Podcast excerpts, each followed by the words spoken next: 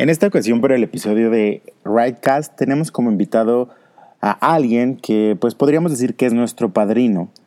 Eh, si es padrino, tuvo que haber estado al principio, pero pues ya saben cómo es este tema de la logística y por un tema o por otro, pues no pudo estar eh, como marca el deber ser en el primer episodio. Pero al final del día, pues sí es un padrino, es uno de los socios fundadores de la agencia hermana que hemos escuchado bastantes veces, que es Sparkling. Él, junto a su inseparable dupla que es Rafa Bartaburu, han dado rienda suelta a la creatividad de cuanto cliente y amigo se los ha permitido. Esto les ha dado resultados increíbles, han tenido fabulosas campañas, premios al por mayor, pero sobre todo anécdotas, y eso es a lo que viene el día de hoy nuestro querido Esteban Saco a contar todo lo que ha aprendido y cómo lo hizo. Los dejo con la entrevista, espero les guste tanto como a mí me gustó y pues nada, disfruten.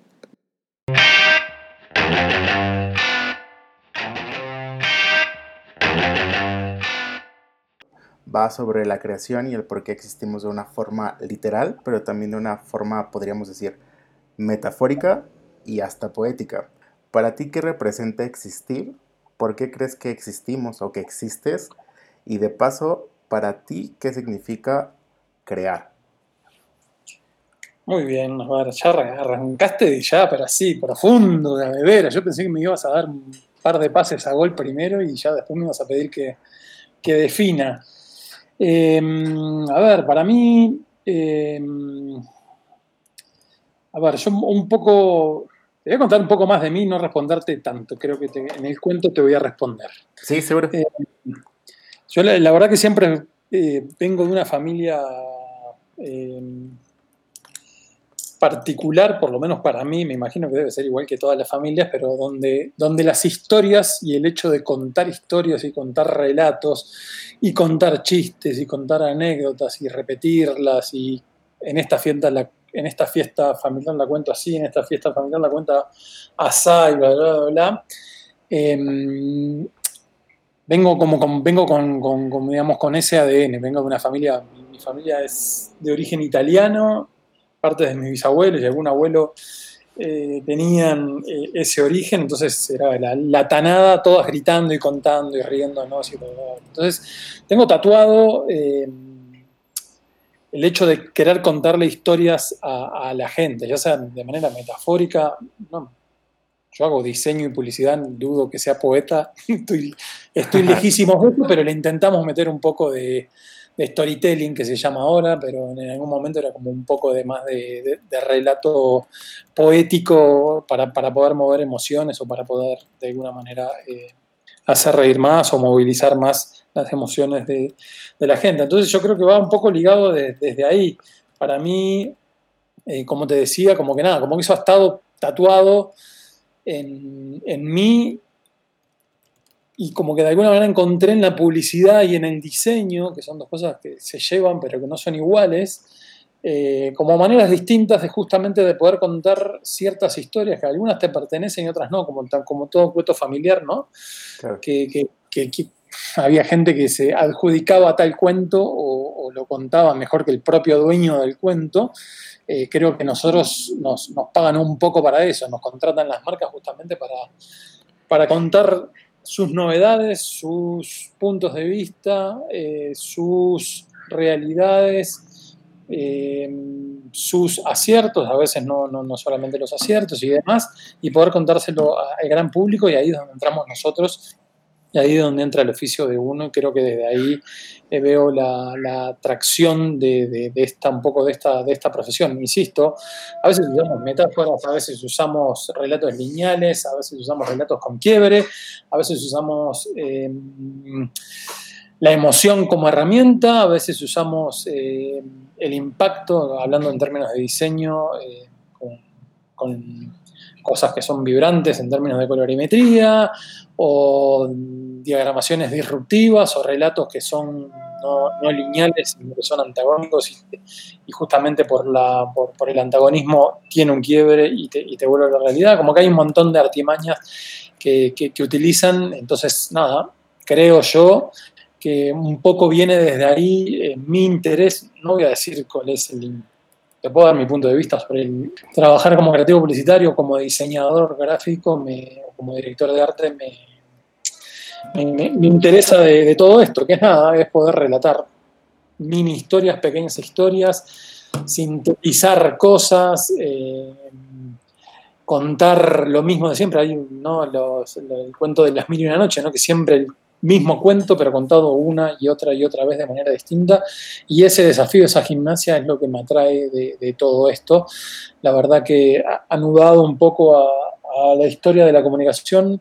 Yo soy de la época donde los anunciantes se anunciaban, porque los anunciantes en sí, en las distintas categorías, tenían como de alguna manera eh, novedades para dar. Ahora las novedades son casi ¿viste? nulas, salvo que seas una marca como Apple o o como marcas de ese tipo que realmente tienen un valor diferenciado en sí desde el producto. Em, después te toca inventarlo, porque las marcas son, la mayoría son commodities, y si alguno logra sacar la cabeza, tres meses o seis meses después, con la misma tecnología, la marca competencia la, la, iguala. Entonces, siempre contamos más o menos lo mismo y la magia está en tratar de contarlo siempre de una manera distinta y disruptiva eh, y partiendo siempre desde el punto de vista que la verdad, la verdad, la verdad, a la gente de afuera no le interesa lo que las marcas tienen que decir y, menos aún lo que los, las agencias o los creativos o los diseñadores o los directores de artes tienen que decir de, las marcas. La gente está con su vida, que es bastante más interesante que la publicidad y el diseño, Em, lo que sí funciona en, la publicidad y particularmente en el diseño, que de repente con ciertas artimañas y con ciertos relatos uno puede dar ganas o de comprar o puede cambiar el punto de vista que tiene alguien sobre tal producto, sobre tal categoría o sobre tal marca. Entonces, pues si apelamos a, eso, ¿no? Con, mucha humildad y centrándonos en que, como te decía antes, que a la gente le interesan otro tipo de cosas. A la gente le interesa cómo, cómo estoy con mi novia, cómo estoy con mi pareja, cómo estoy con mi eh, con mis hijos, cómo estoy con mi familia, cómo está el tema del COVID en este momento. Esas son las cosas que realmente le interesan a la gente. Nosotros nos metemos casi que casi por la puerta de atrás, por decirlo de alguna manera metafórica, y intentar robarles 3 segundos, 6 segundos, 8 segundos, 20 segundos, 30 segundos, un minuto, un minuto y medio. No, no mucho más que eso para para que pase el mensaje que tenemos que, pasar de, la marca para la que trabajamos y no mucho más que, eso. Yo la verdad que tengo como una visión bastante, ahora sí que bastante poco poética sobre nuestra profesión, es más como artesanal o más de, eh, no, quiero decir artesanal porque se va a entender como que nada, o sea, bueno, quito la palabra artesanal, es como más de, somos unos ladrones de guantes blancos que unimos cosas que le interesan a la gente con cosas que tienen que decir las marcas y generamos ciertos puentes para que los mensajes pasen y queden en la cabeza y en el corazón de las personas. Ok, me parece perfecto, es bastante amplia. La verdad es que solo empezaba de una forma existencial. La siguiente trataba sobre, sobre tu familia. Quería dar una buena introducción, pero mira, me respondiste dos por uno, lo cual me parece increíble. Acabas de tocar un punto bien importante, que es eh, que estamos ahí y, que al final del día a la gente no le interesa lo que tengamos que decir, ¿no? Le interesa como otro tipo de cosas. Lo acabas de decir, le interesa como qué pasa con el COVID, tal vez, eh, pues no sé, como qué va a ser el día de mañana o dónde puede ir a, compartir eh, con el novio, con los amigos, etcétera, etcétera. Pero repensando un poco ese tema, eh, ¿qué dirías que le interesa a la gente, pero de las marcas?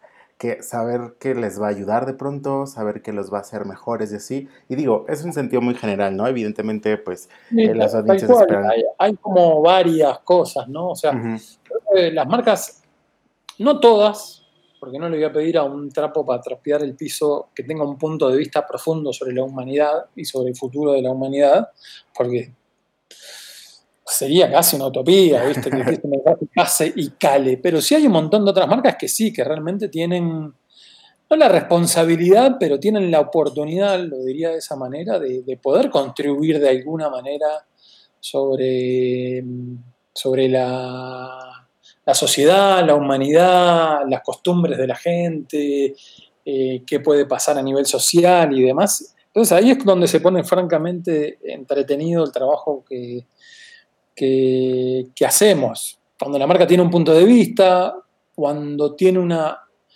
ventaja competitiva que puede ser real o directamente inventada por el marketing y por la comunicación, pero como que le hacemos creer de alguna manera a la gente que Ay, tengo que tener este producto o me gustaría tener este producto o desearía tener este producto porque viene con esto y con esto y con esto. ¿No? Eh, y, también con que eh, el aurea que se genera a nivel de comunicación y de marketing y mismo de los productos en sí que hay alrededor de las distintas eh, marcas, ¿no? Es increíble cómo iPhone sigue vendiendo y está a años luz de lo que pasa con la competencia, donde Samsung y Huawei y otras marcas como Motorola tienen tecnología de avanzada, pero todo el mundo sigue deseando un iPhone y no lo otro. Son contados. Que realmente, entonces eso ya es un trabajo más profundo y más holístico de, de un total de marca donde va producto, marketing, visión, misión, comunicación, tono de marca, todo metido en una gran bolsa y se genera una gran marca alrededor de eso que genera deseo con la gente, realmente, ¿no? Ah, me faltó decir también la experiencia que hay en una tienda cuando uno va a una Apple, realmente tiene una experiencia que está bastante distinta cuando va a la, de la marca amiga o, o, la competencia que no es exactamente igual. Entonces, todos esos componentes como que terminan de alguna manera de generar deseo. Eh, y cuando uno trabaja en, marcas como esas, ¿no? de poder generar puntos de vista profundos ¿no? disruptivos. Ahora acabamos de hacer hace, hace algunos meses una campaña para un yogur, y no deja de ser un yogur, pero le metimos un punto de vista, le metimos un storytelling a todo el relato, y le metimos un storytelling, y nos metimos hasta incluso con la agencia y con el cliente y con el departamento de marketing en la cooperación de alguna manera de, de poder generar un producto que sea más interesante a la gente cuando uno se enfrenta a un anaquel de yogures en un supermercado o en una tienda de conveniencia o en una tienda de, abarrotes o whatever, me genere predilección y digo, ah, me voy a comprar este y no este otro porque comulgo más con ese punto de vista o con lo que esa marca está proponiendo de alguna manera. Entonces me parece que, desde ahí viene un poco la, la cosa que nosotros podemos ayudar a las marcas en ese, en ese sentido, ¿no? Ok, sí, eh, estamos hablando aquí entonces a nivel marca, eh, podremos, depende del producto, generar el deseo, ¿no? Y que la gente, dirías, eh, perdón que... Deseo, interés o lo que sea, ¿no? ¿no? es únicamente deseo. Sí, sí, sí, claro. o sea, claro, no de darte el avión, sino que coincido, por supuesto.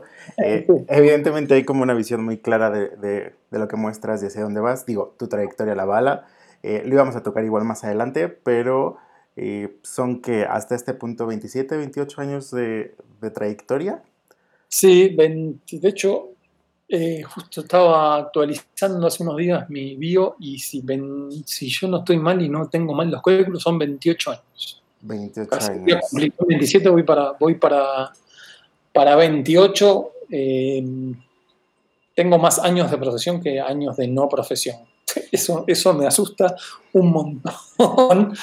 Eh, pero, pero nada, está, nada. yo medio, que llegué a esta profesión medio de, de, chiripa, se diría por aquí.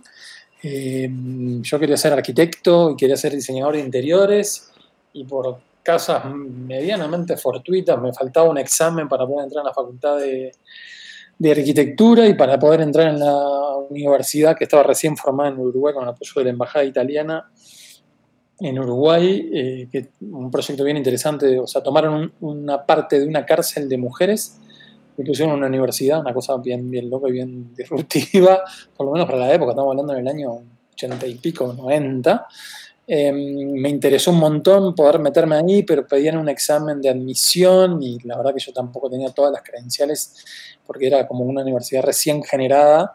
Entonces eh, había muy poquitos cupos, entonces dije, pucha, no, no voy a poder entrar, y me quise inscribir y ya estaban tomados los cupos, entonces dije, bueno, ¿saben qué? Me voy a tomar un año sabático, siempre fui más, menos buen estudiante, más, menos.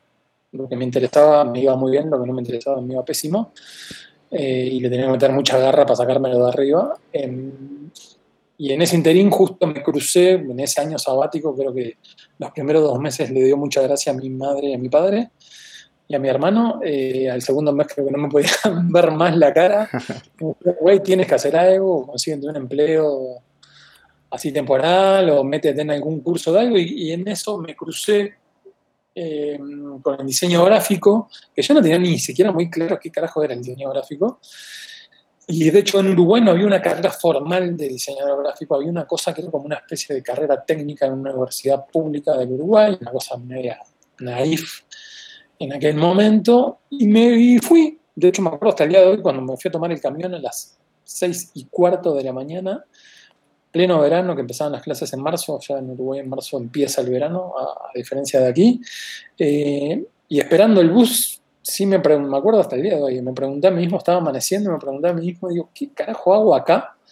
No sé ni a dónde estoy yendo, pero está, voy, viste, había algo de la intuición que me decía, anda y fíjate qué onda, a ver si sí te interesa, y me interesó, y me interesó un montón, y me terminé largando la arquitectura, y mi interés en el en el diseño de interiores y súper colgarme con, esta carrera, que fue medio autodidacta de alguna manera, más allá que hice como esa especie de carrera técnica, em, porque no, ya te digo, no había una carrera formal, formal, formal, entonces tuve la oportunidad y la fortuna de tener unos profesores que eran como grandes diseñadores gráficos de, Uruguay, gente muy, muy grosa, que más o menos te contaban su experiencia. Y iban ahí, daban clases pero, pero tampoco es que tenían una estructura muy, muy estructurada, valga la redundancia. Entonces, nada, los que nos interesaba este tema, nos acercábamos mucho con ellos, y eran unos libros abiertos y te contaban absolutamente toda su experiencia, y a los que no podías ir de vacaciones y pasar tres años y medio, que era, el curso, de total vacaciones, y igual pasaba, no pasaba nada. Pero a mí, la verdad que siempre me, me interesó y siempre conversaba un montón, y como que me empezaron a, guiar un poco en eso y como que encontré el interés en eso y después ya conseguí una pasantía en el lugar, me terminé quedando, bla, bla, bla, y ahí empezó mi, carrera y estuvo, nada, como que bien interesante el inicio de todo, de todo esto. Pero ya te digo, era como, con el tiempo como que empecé a, bueno, verdad, si yo no voy a, ya estoy trabajando, no me voy a poner a estudiar ahora porque estoy aprendiendo más en el campo de batalla que en el campo teórico de una universidad. Entonces lo que hice fue tratar de meterme en la cantidad mayor de cursos que, hubiera y poder tomar la cantidad mayor de seminarios que hubiera, pese a que en Uruguay llevaba poca cosa. Eh, nada, viste, me fui algunas veces a Chile, otras veces a Argentina, otras veces a Brasil a poder instruirme y ver seminarios, bla, bla, bla, bla, y más o menos entre todo eso, entre una carrera técnica más o menos, entre el montón de seminarios, entre ser autodidacta, entre intentar leer lo más posible del tema, instruirme lo más posible, y en el hecho de tener la fortuna de conocer a alguna gente talentosa que ya tenía bastante más años que yo de experiencia y poder pegar buena onda con ellos y que me pudieran guiar, ahí más o menos como que formé la, digamos, el perfil. Eso es perfecto. Recapitulando de todos estos años, Tienes un montón de historias, la verdad, eso está increíble. Recapitulando de, todos los años, te comentaba, ¿recuerdas, si ya nos comentabas lo del camión con esa exactitud, cuál fue tu primer trabajo? O sea, me refiero no solo al lugar, sino qué te tocó hacer, no sé, diseño unas etiquetas, hazme unos marcos, ¿cuál fue? Me, tocó hacer, de hecho, mi... A ver, me voy a contar mi primer trabajo de freelance y voy a trabajar mi primer trabajo formal. Mi primer trabajo de freelance eh, fue para unos conocidos que tenían, que eran dueños de un antro, de un pub, eh, que era medio antro y pub, así medio barcito, que, al cual iba y se enteraron que yo era diseñador gráfico y me dijeron, che, ¿te animas a hacer unas invitaciones y un concepto para la marca? Y yo no tenía ni siquiera muy claro que era un concepto para la marca, para serte sincero, eh, pero yo obviamente le dije que sí y fui para adelante y fue un trabajo que no casi que ni siquiera me lo, cobré, de hecho era, había un amigo de por medio, entonces yo dije, mira, la verdad que me sirve la experiencia, más que querer cobrarte, eh, agradezco la oportunidad de que confíes en mí, yo te propongo algo, si te gusta vas para adelante. Y de hecho, hecho les gustó, les encantó y me empezaron a pedir diseños de invitaciones y conceptos de temporalidades, ¿no? De la de Halloween, la del verano, la de la primavera, la de la no sé qué, la de no sé cuánto, y ahí empecé a hacer como mis primeros, eh, mis primeras armas en eso, y me acuerdo que no, mi arreglo fue, mira, de hecho le doy bastante gracia al, a los dueños, le digo, mira, no me pagues plata, pagame cerveza, porque lo, la plata que me paguen me la voy a venir a tomar acá, así que directamente, sea cerveza, hágame alguna cerveza además y con eso va a ser, con eso va a ser win-win. Eso fue como mi primer trabajo así, y mi primer trabajo formal fue en un estudio, em, un estudio muy, muy chiquitito, que era, era mitad estudio y mitad em, estudio de fotografía, era mitad estudio de diseño y mitad estudio de fotografía, era Pratt, era la parte de, diseño, era inspirada en el, en el, ilustrador y guionista Hugo Pratt, y, y la parte de fotografía era Dominó, que, que que yo trabajaba de director de arte ahí y era lo único que tenía que hacer era pegar las etiquetas de vino y las etiquetas de las botellas de manera derecha y ayudar un poco en el set y no mucho más. Y el primer trabajo que me, encargaron ahí fue em, hacer un diseño de un brochure, una, especie de folletería, pero más en forma un poco más grande, con más páginas para eh, Windows. Si yo no estoy mal, era el Windows Pucha, ni me acuerdo, debe ser el 90 y pico o 90 y poco, me imagino yo. Eh, y, me, y nada, y me encargaron hacer eso y yo siempre tuve como mucho culo, mucha suerte, ¿no? De, de, tener un poco de intuición de qué es lo que le podría llegar a gustar al cliente y poder hacer algo que esté bueno, pero que más o menos siempre como que desde los inicios tuvo buena lectura un poco de, de las problemáticas que tenían los clientes y de poder interpretar también, porque la, verdad que la estética de la marca de, Windows ya estaba hecha y había, uno compraba, en ese momento ni siquiera se trabajaba en Mac en Uruguay, eran contadas las agencias que tenían Mac, era todo en PC, y uno tenía ¿no? el PageMaker, el Corel Draw, en ese momento había Photoshop 1, imagínate. Wow. Eh, no, había ni layers, no se podían poner tipografías en ese Photoshop, era una cosa así bastante, bastante bizarra y rudimentaria. Pero la marca ya tenía como cierta estética, yo había comprado un montón de revistas americanas, cada tanto me cruzaba con una revista, una Wired usada de dos o tres años atrás y demás, y yo todo lo que me, interesaba me lo iba recortando, me lo iba guardando y iba armando como una especie de, de archivo de cosas bien interesantes, como que iba educando el ojo eh, respecto a eso, y ya había, habido, eh, había visto dentro de, esa, de ese research muy rudimentario que yo hacía, como varios ejemplos de la estética de Windows, me parecía bien, bien interesante, entonces como que tenía cierta base, así que luego, luego agarré la onda a la marca y, hice una propuesta que, anduvo y gustó de primera, y me acuerdo que, yo entré de trainee en ese estudio, porque el estudio éramos, eh, éramos cuatro, ahí estaban los dos dueños, que eran diseñadores gráficos ya con algunos años, había un chico que, era más de la parte de, producción y, demás, que también era diseñador gráfico, pero no se colgaba tanto con eso, era más de la parte de producción gráfica, más de la parte de, en aquella época, como que empezaba la fotomecánica y todo era más manual, entonces como que el tipo sabía mucho de eso, pero no sabía tanto de, diseño, y, los dueños me, me, encargaron el paquete a mí, me dijeron, güey, ¿te animas a hacerlo? dije, claro que sí, voy para adelante. Y, me acuerdo que con ese primer trabajo, así que me llevó una semana y media, una cosa así, hacerlo, me dejé de ser trainee, me contrataron. Me dijeron, güey, tienes pasta, vente para adentro, te pagamos un poquitito más. Igual me pagaron el sueldo mínimo del país, eh, que eran 3 mil pesos en ese momento.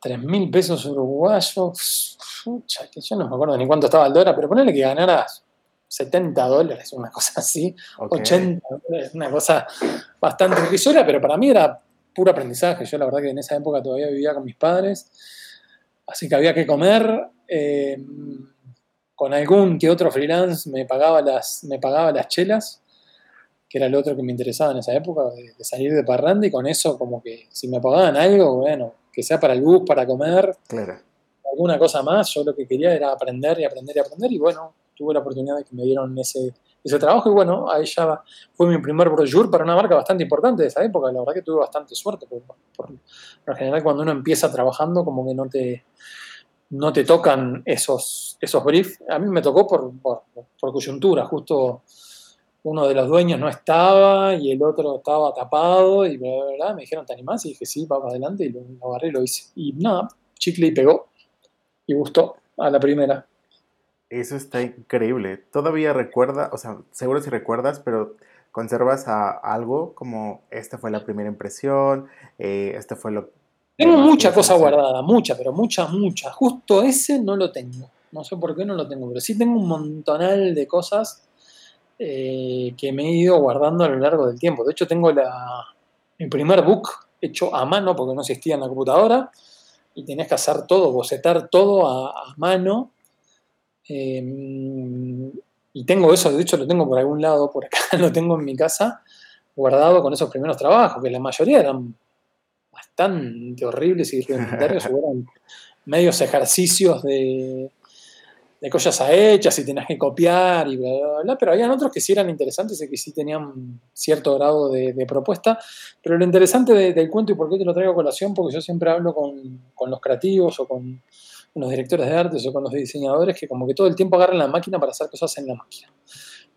Y me acuerdo que en una de esas cosas de, intentar em, tomar seminarios y demás, me acuerdo que fue un seminario de Icograda. Icograda era como la, en ese momento era la asociación más prestigiosa que había en Latinoamérica de diseñadores gráficos, donde el presidente de Icograda era un chileno. En esa época Chile estaba con un nivel de diseño altísimo. No quiere decir que ahora no, pero en ese momento eran como punta de lanza de, Latinoamérica, junto con Brasil y algo de Argentina, pero principalmente pasaba por, por Chile y, Brasil eh, y México, pero México ya para Sudamérica era un poco más lejos, era más parte de Norteamérica, no tanto como... Claro.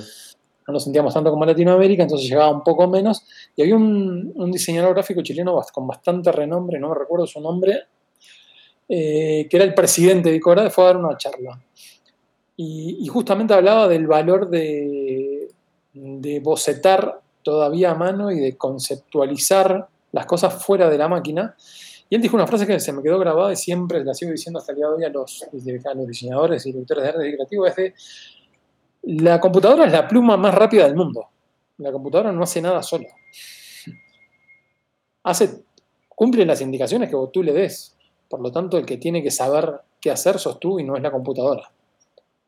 Si vas a elegir una tipografía, vos tenés que saber por qué elegís tal o cual tipografía y no es porque Em, las tipografías que empiezan con A son las más usadas porque los diseñadores son perezosos y eligen entre las primeras 20. ¿Me explico? Sí, claro, claro.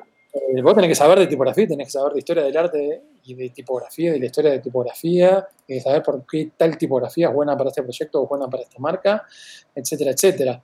Lo mismo cuando vas a colorizar, tenés que tener mucha teoría de color y, por, y saber mucho de psicología de color. Y si vas a diagramar, tenés que saber muchísimo de diagramación y de proporciones y de armonía.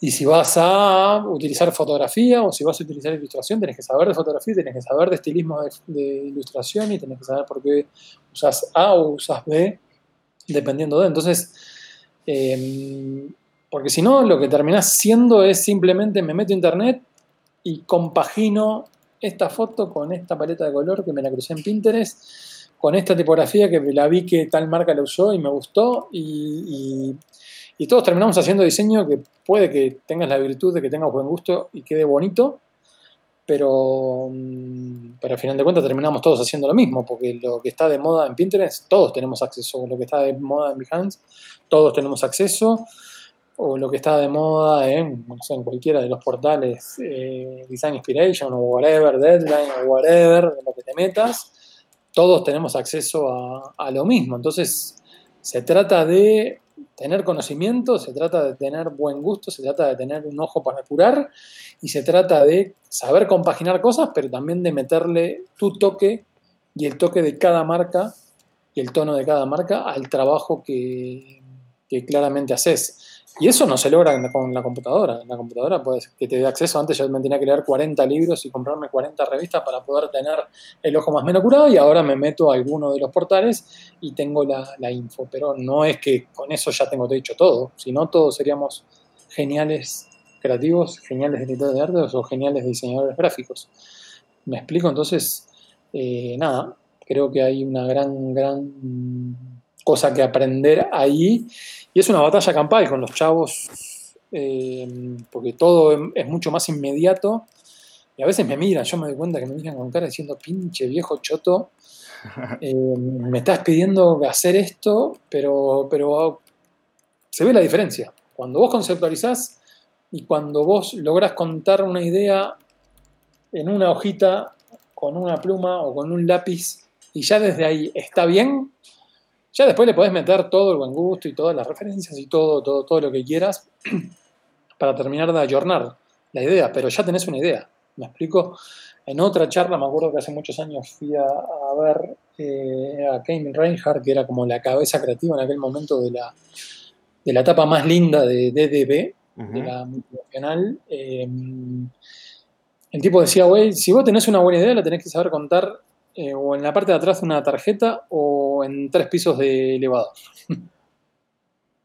Porque si, la podés contar ahí y de ahí está buena es porque llegaste a la esencia misma de una gran idea y no te fuiste con artimañas o con parafernalias que, que ayornan la idea pero que no hacen a la, idea. Y creo que, nada, que eso me quedó siempre grabado e intenté todo el tiempo seguirlo. La verdad que ha dado bastante, bastante resultado. Ahora me toca más que diseñar o crear, lo sigo haciendo porque si no me muero del embole y me muero de la hueva pero me toca más que nada eh, curar el trabajo de otros y saber guiar e inspirar el trabajo de, otros, que son los que forman parte del equipo. Eh, y, yo siempre les pido justamente eso, a ver, no, no, me, no me, cuéntamelo en un chat. Ponme un dibujo, cuéntame cuál es lo principal de la idea, ponme dos referencias y si me lo contás en un chat y está bueno es porque tenemos idea, si no es porque todavía le falta pensarle, todavía le falta bajarle. Puede que pase que alguien venga y te lo cuente y como que todavía no tiene el oficio para terminar de bajarlo para llegar a la esencia. Bueno, ahí entra uno con el oficio y dice, che, espera, que de todo esto que me estás contando yo me quedo con esto. Y uno saca como del manojo de, información de una cubeta, de repente saca una cosa y dice, lo bueno para mí es esto. ¿no? Entonces, nada, creo que, que esa también es la parte que más me, más me interesa de este, de este trabajo, poder eh, trabajar, con ideas propias, pero también poder trabajar con ideas de otro y dejar el ego al lado y poder decir claramente esto está increíblemente mejor. Jamás en mi vida hubiese llegado a una cosa eh, así y no es mío, pero me toca curarlo y me toca potenciarlo y me toca cuidarlo y me toca llevarlo hasta las últimas consecuencias. La verdad es que es fabuloso, la verdad también creo que es súper importante que todavía haya gente como tú que sigue evidentemente con esa pasión por la profesión, eh, pero que tiene las voces tan sólidas que no impide que, te cierres a la hora, ¿no? Justo lo que acabas de decir, como encontrar lo que digas es perfecto, entiendo, solo hay que darle pequeños toques, que obviamente todas las voces que tienes tú las puede dar o las puede complementar y pues nada, tener como esta humildad para decir no es algo mío, pero es algo increíble y es algo fabuloso. Si bien... Perdón, dime, dime. Una cosa más ahí chiquitita que está, que está buena también en otra charla, viendo hace muchísimos años de esto, también en el año 90 y pico, tuve la oportunidad de, ver una conferencia de David Droga, el dueño de Droga 5, uno de los mejores creativos del mundo, con el cual tuve en ese, en ese seminario oportunidad de conocerlo personalmente. Y el tipo dijo una frase que se me quedó grabada. El, tipo era, en ese momento era un chavo, estamos hablando del año 90 y pico, no sé, David Droga de tener 50 y pico, esto por lo menos tiene veintipico de años, así que en ese momento yo no sé si el tipo tenía 30 años. Y lo contrataron para ser el Chief Creative Officer de Sachi Sachi Londres, que en ese momento era la agencia más hot del mundo. Sí, sí, sí. Y el tipo tenía veintipico de años, 30 años, no tenía más. Entonces tenía un montón de gente a su cargo, ciento y pico y largo, casi 200 creativos, que, que tenían las mismas credenciales que él o hasta incluso más experiencia que él, porque había gente en Londres, viste, como que los creativos, no sé cómo estará ahora, pero antes era un director de arte y un copy podían trabajar de esa profesión hasta los 50 años y no tenían que ser jefe de nadie claro. para poder ganar dinero, como, como lamentablemente pasa ahora. Em, entonces, ese tipo le tocaba dirigir un montón de gente que era francamente muy, muy chingón y que había demostrado con los años de que era del mismo calibre que él o más también. El tipo dijo una frase que estuvo buenísima, es de, miren muchachos, la clave para armar un equipo exitoso es poder rodearse de gente que sea mejor que uno. Para lo cual hay que conocerse y hay que aceptar cuáles son las virtudes de uno y cuáles son los defectos de uno y hay que saber rodearse de gente que potencialice las virtudes que uno tiene, pero sobre todas las cosas hay que saber rodearse de gente que franquee las, las valencias que uno tiene. Entonces, como que esa frase siempre se me quedó grabado Si el tipo, posiblemente uno de los mejores creativos del mundo, tiene esa humildad, yo qué voy ¿Con qué cara voy yo a, de alguna manera, decir, no, yo lo voy a hacer de otra manera? La verdad que me agarré de ese discurso y me, lo seguí, me lo tatué en la cabeza y me, fui de la mano con eso y la verdad que, bueno, más o menos me, ha resultado, por suerte. Vaya que te ha resultado, creo que te ha resultado súper bien. Eh, justo con este tema de la humildad, eh, pues sabemos que no todo es miel sobre hojuelas. Eh, de todos tus años de trayectoria, ¿cuál, digo, es a bote pronto, ¿no? Seguramente no, no llevamos un récord muy marcado, pero ¿cuál dirías que es tu mayor metida de pata y con qué cliente o inclusive como tal vez hasta pueden ser compañeros, pero cuál es algo que hayas dicho, demonios, esto no lo tuve que haber hecho o se me fue de las manos. Sí, a voy a contar dos, bueno, ya que tengo un chingo de errores en mi carrera, lo que siempre traté es de aprender de, los mismos, la verdad que le he cagado infinidad de veces. Voy a, a contar una por contar una nomás, porque la insisto, he cagado con compañeros, he abierto la boca cuando no me tendría que haber quedado cerrado, callado, eh, intentando cuidarme porque algo no me parecía justo, de repente mandé al frente a alguien sin darme cuenta o dándome cuenta porque ya venía caliente y la cagué, y cosas de esas que me, he arrepentido durante toda mi vida. Eh, pero por sobre todas las cosas he tratado de aprender. Cuando la cagué, digo, puta, la cagué en esto y bueno, está aprendo e intento no hacerlo más y para lo cual me cuestiono bien qué, hubiese hecho, si hubiese estado más tranquilo. Pero bueno, de esas tengo un montonal. Voy a contar solo una, que es cuando yo entré acá a...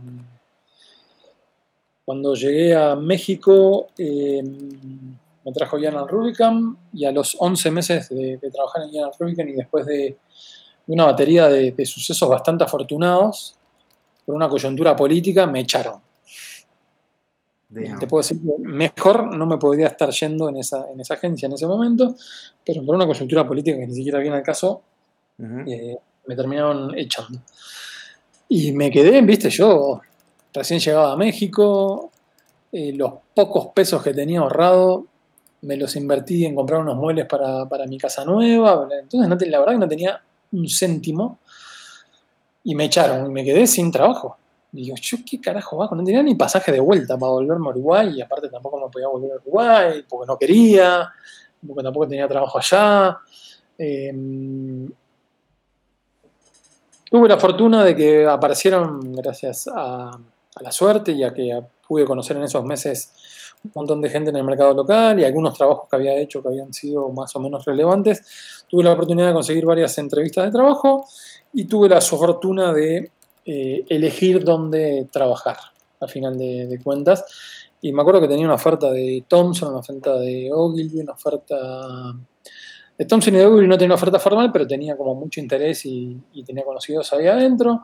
Después tenía una oferta formal de, creo que era de Leo Burnett, y tenía una oferta formal de Sachi y una oferta formal de DDB.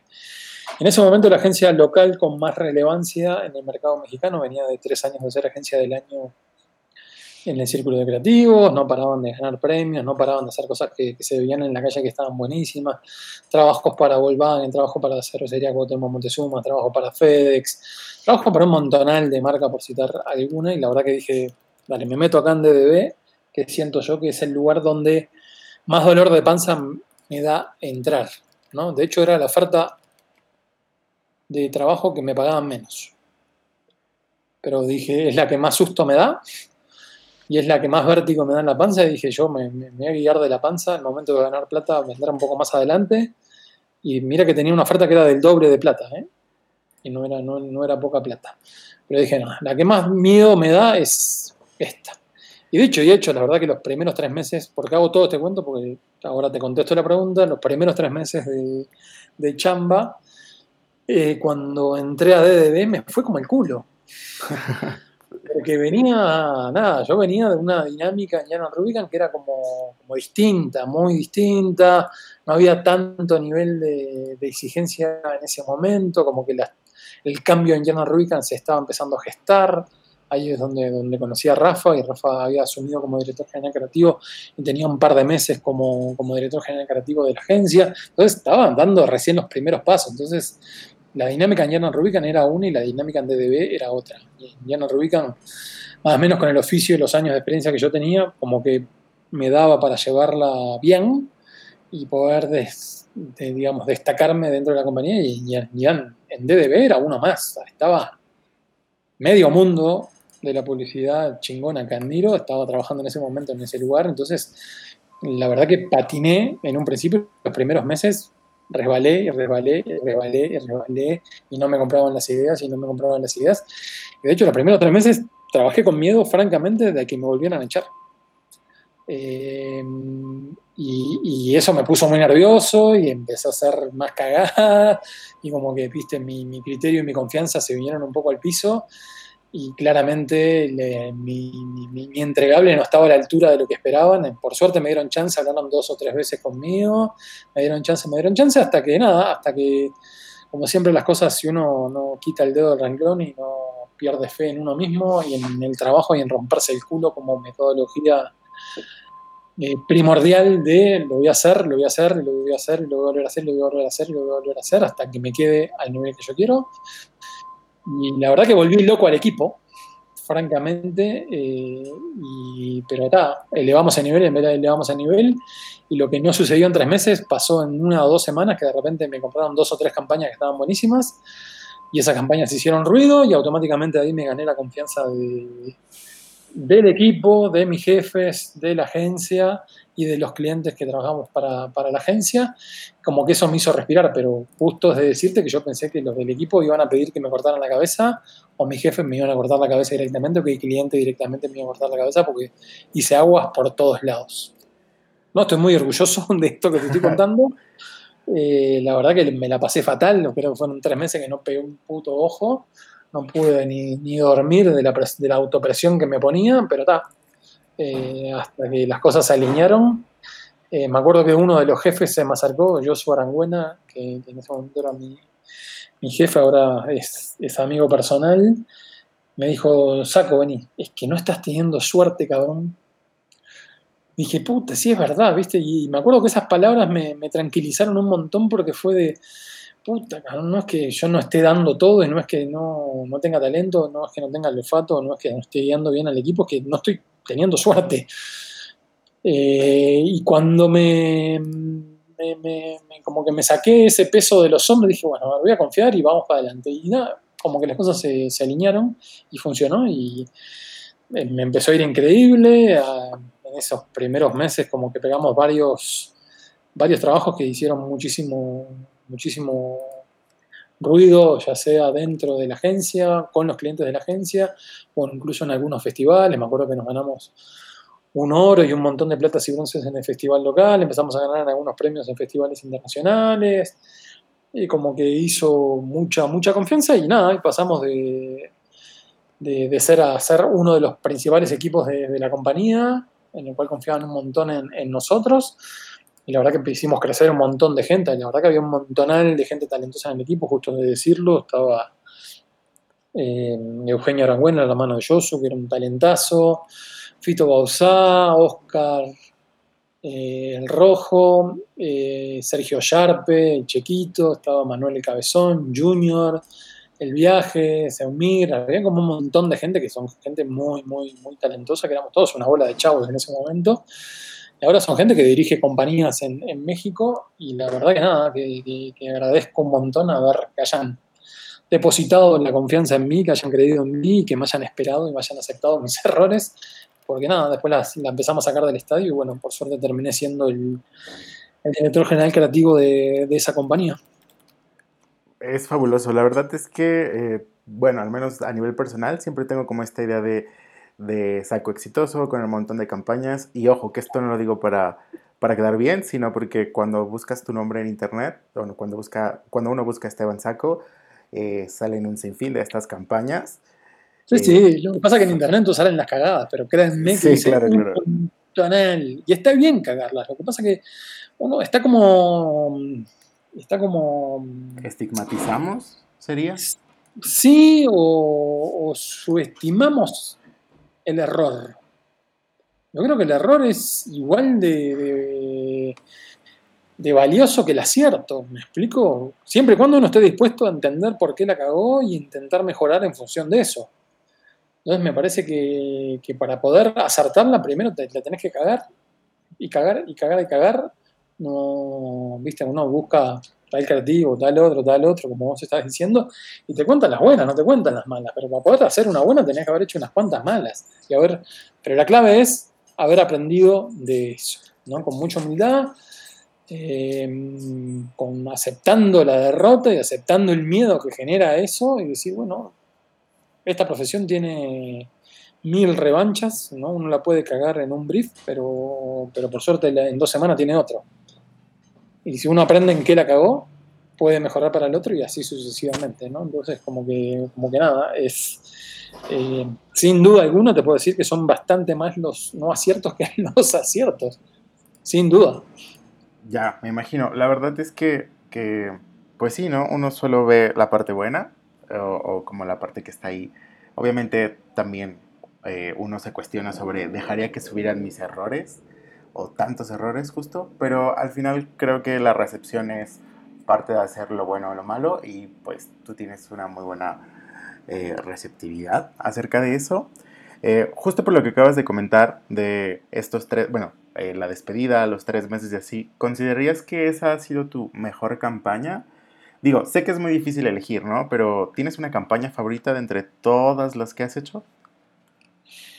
Hmm, hacer una, no. Tengo varias que me han gustado por distintas cosas. Una por lo, algunas por los que han logrado, otras por, por los procesos que, se ha dado, otra vez porque nada, teníamos todo en contra y logramos con todo en contra sacarla del estadio y demás. O sea, hay un montón, si te tengo que citar una, yo que se pongo un ejemplo de...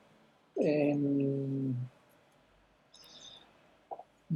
hay una que me gusta, nada, por citarte una, odio que sea de bien público porque uno pensaría que no, eh, es bastante más fácil trabajar para, para bien público, ¿no?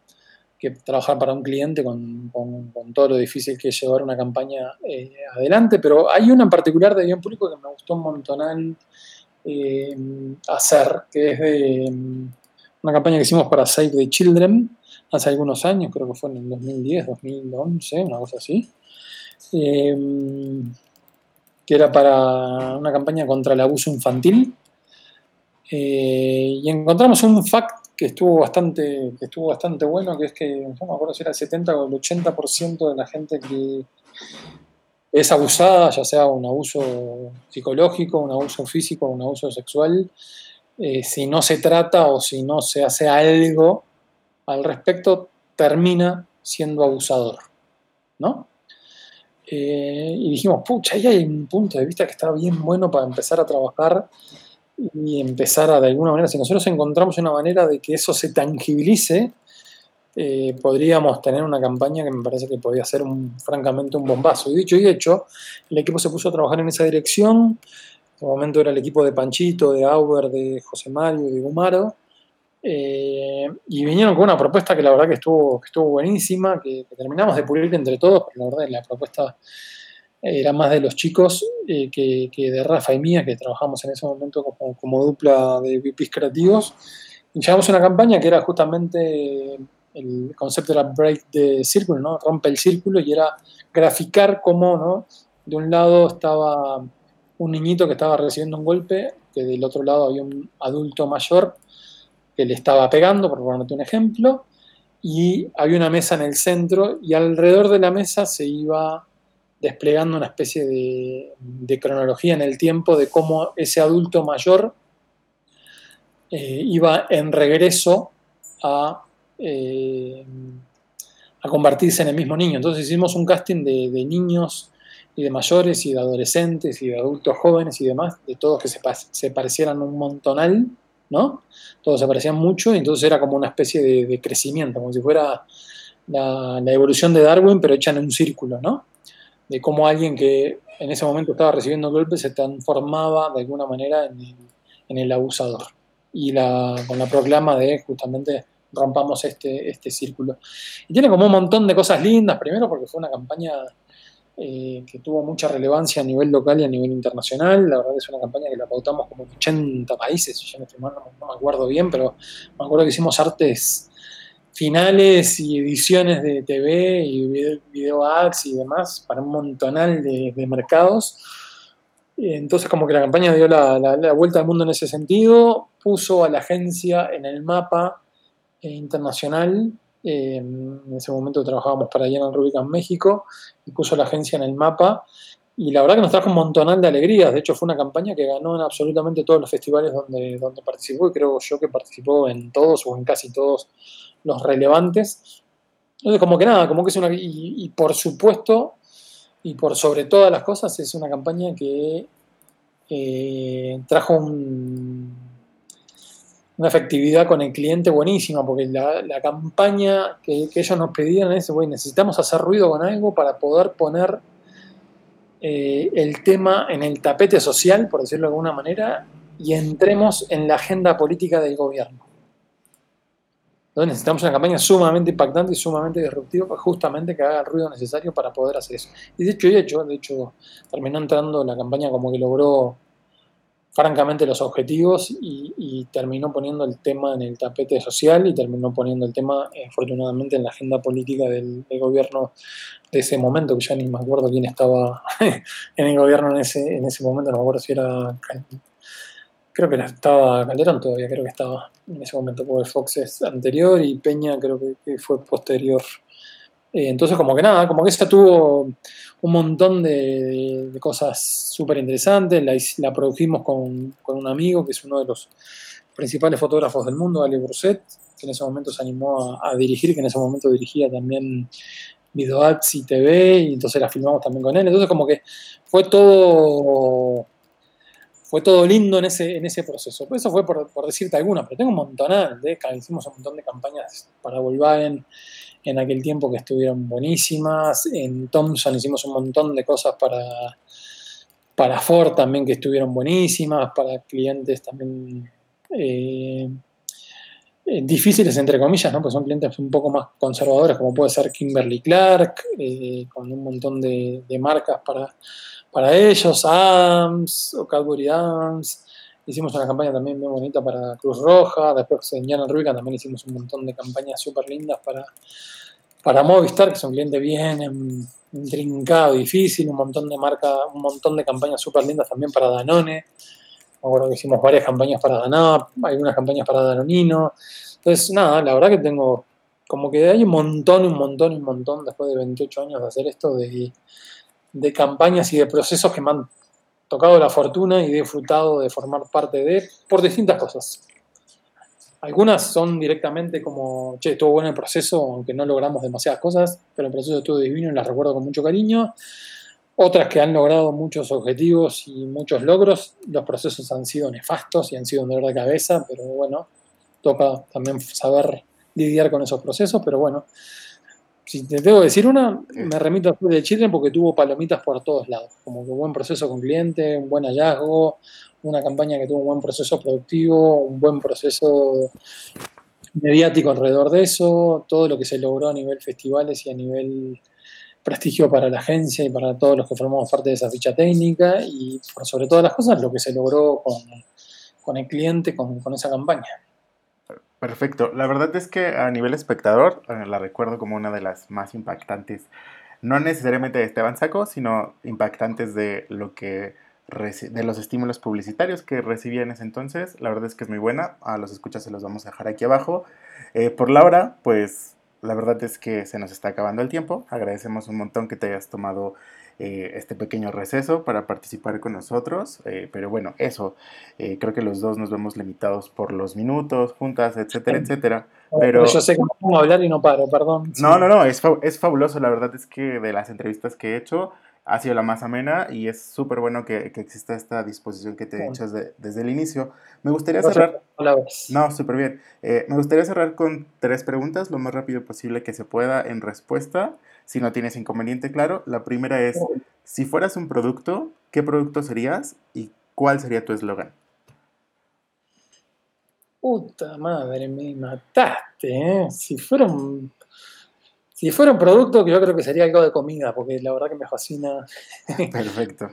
me fascina la comida y me fascina todo lo que pasa alrededor de, la comida y de la cocina y de la preparación de. Y puta, un eslogan, yo qué sé, con eso me matás, no, no, nada.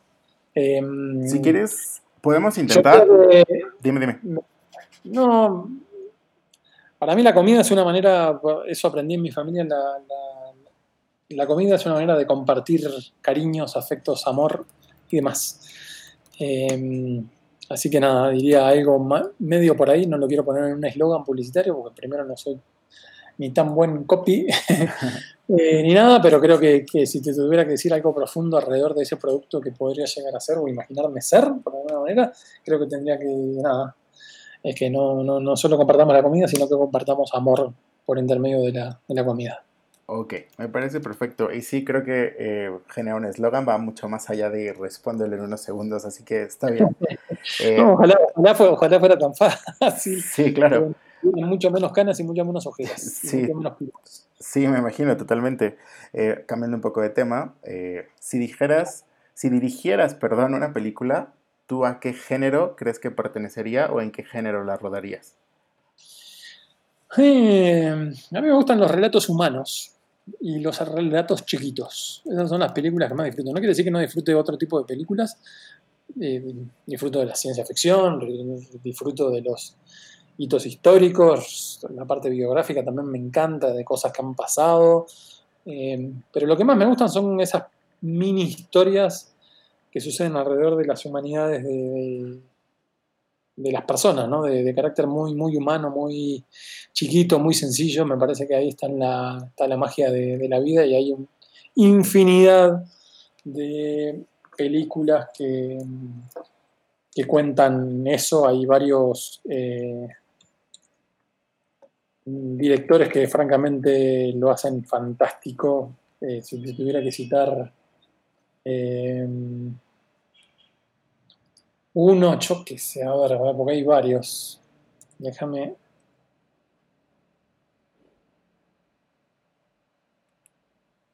Eh, no sé, Pain puede ser uno. Eh, Sam Mendes es otro que me gusta también cuando, cuando cuenta películas chiquititas tipo American Beauty o eh, El mejor lugar del mundo ese tipo de cosas son las que más me gustan, o, de Pain, ¿no? About Smith, es, me parece una película divina del loco que cuenta cosas sobre la, nada, sobre pequeñas cosas humanas sobre, sobre la gente, eso es lo que más me gusta. La verdad es que es eh, también increíble, perdón por usarlo como muletilla, pero la verdad lo encuentro bastante satisfactorio. Y por último, y esta, quiero pensar que ah, durante toda la entrevista has dejado puntos claves de manera inconsciente seguramente, o aunque haya sido consciente, lo cual sería súper interesante y agradeceríamos también. Pero aunado un poco a qué consejo le darías a un saco bebé, no a un saco de dos años, ¿no? A un saco que está iniciando esta vida, eh, agregando como todo este plus de, de, la actualidad, del gran cambio del el old school, a lo tecnológico, etcétera, etcétera. ¿Qué consejo le darías a todos aquellos que quieren entrar a, la publicidad en general, pero en particular a las áreas donde tú te desenvuelves? Hmm. hay varias cosas que les podría decir. Yo creo que la principal, y por sobre todas las cosas, es que sepan que se enfrentan con una profesión que es alucinante, pero posiblemente sea una de las profesiones que manejan los estándares de frustración más altos.